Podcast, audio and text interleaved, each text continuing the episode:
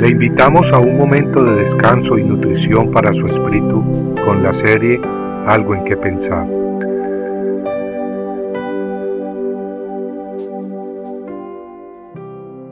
Y si parte de sus cadáveres cae sobre cualquier semilla que se ha de sembrar, quedará limpia.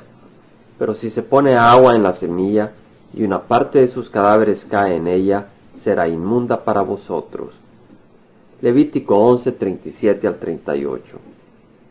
¿Qué tesoro más grande, lleno de riquezas eternas, es el Antiguo Testamento? Hay tanto que aprender que, aunque lo leamos todo el tiempo, siempre podemos sacar nuevas enseñanzas para nuestra vida. En el párrafo que acabamos de leer encontramos una de las leyes dadas al pueblo de Israel hace unos 3.500 años. De ella sacaremos un paralelo muy precioso. Tal como leímos, si un cadáver inmundo tocaba a una semilla de sembrar, la semilla no se convertía en inmunda, mas quedaba limpia, como si el cadáver inmundo no la había tocado. Pero si agua inmunda bañaba la semilla, entonces la semilla era inmunda. Cuando Cristo vino a la tierra caminó y comió con pecadores. Sin embargo, no se contaminó con nuestro pecado, pues no participó de nuestras obras oscuras. Así como la semilla podía estar entre cadáveres inmundos sin ella ser inmunda, así Cristo estuvo entre seres inmundos sin ser contaminado. Y así los cristianos podemos estar en el mundo sin ser parte del mundo. El problema está cuando ponemos atención a las mentiras del mundo, a sus pasiones y vanaglorias, cuando empezamos a beber del agua de este mundo, el agua del pecado, del orgullo, del egoísmo, de la inmoralidad y de la rebeldía. Entonces, al igual que la semilla que se bañaba en agua inmunda, quedamos inmundos. En Levítico 11:45 leemos, Porque yo soy Jehová, que os he hecho subir de la tierra de Egipto para ser vuestro Dios, seréis pues santos, porque yo soy santo.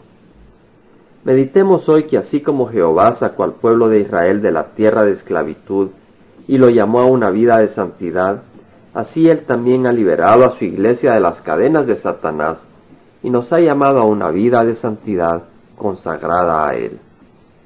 Como hijos de Dios debemos caminar en su luz y en su verdad. Nada tenemos que ver con películas, libros, programas de televisión o de radio, chistes y conversaciones que no honran a Dios.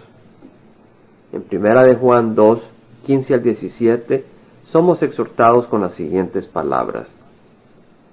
No améis al mundo ni las cosas que están en el mundo. Si alguno ama al mundo, el amor del Padre no está en él, porque todo lo que hay en el mundo, la pasión de la carne, la pasión de los ojos y la arrogancia de la vida, no proviene del Padre sino del mundo.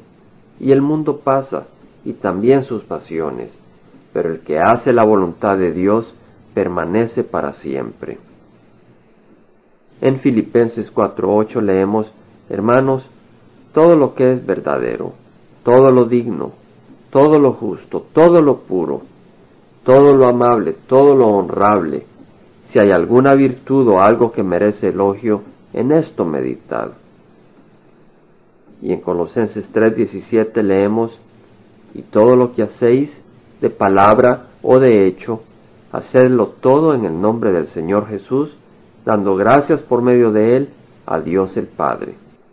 Compartiendo algo en que pensar, estuvo con ustedes Jaime Simán. Si usted desea bajar esta meditación, lo puede hacer visitando la página web del Verbo para Latinoamérica en www.elvela.com. Y el Vela se deletrea E L B de verdad E L A, donde también encontrará otros materiales de edificación para su vida. Puede también escribirnos a El Vela Pio Box 1002 Orange, California 92856, Estados Unidos. Dios le bendiga.